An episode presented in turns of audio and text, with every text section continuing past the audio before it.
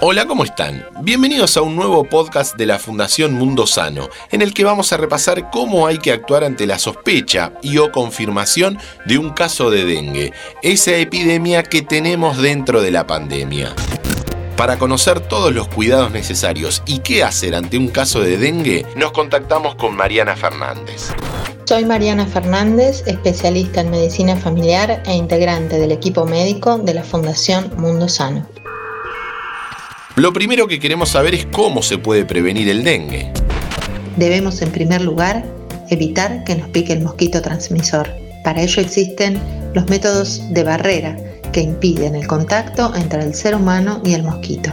Algunos de ellos son el uso de repelentes individuales, la colocación de insecticidas medioambientales en el interior de los domicilios, colocar mosquiteros en puertas y ventanas y el tul mosquitero sobre las camas a la hora de dormir.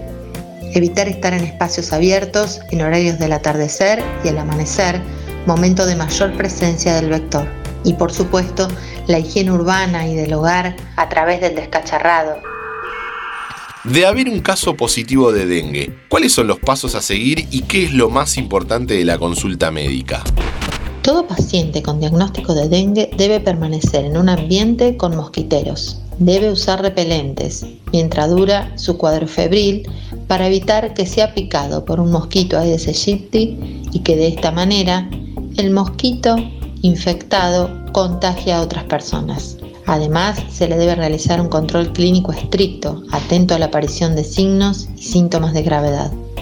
Por eso es importante, ante la sospecha clínica, ya sea por presentar fiebres, dolores corporales o por tener el antecedente de viaje a una zona endémica de dengue, concurrir de manera precoz a un centro de salud.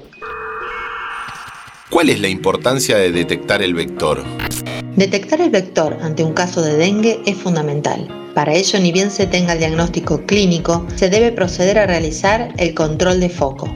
Esto es asistir a la vivienda del paciente y a la de sus vecinos para identificar la presencia de potenciales criaderos del mosquito Aedes aegypti y proceder a eliminarlos. Es recomendable el uso de insecticidas, para lo que se conoce como el volteo de los mosquitos adultos. Con estas acciones comunitarias, Contribuimos además a generar una responsabilidad comunitaria para que se realice la búsqueda exhaustiva y destrucción de todo aquello que pueda dar lugar a la reproducción del mosquito.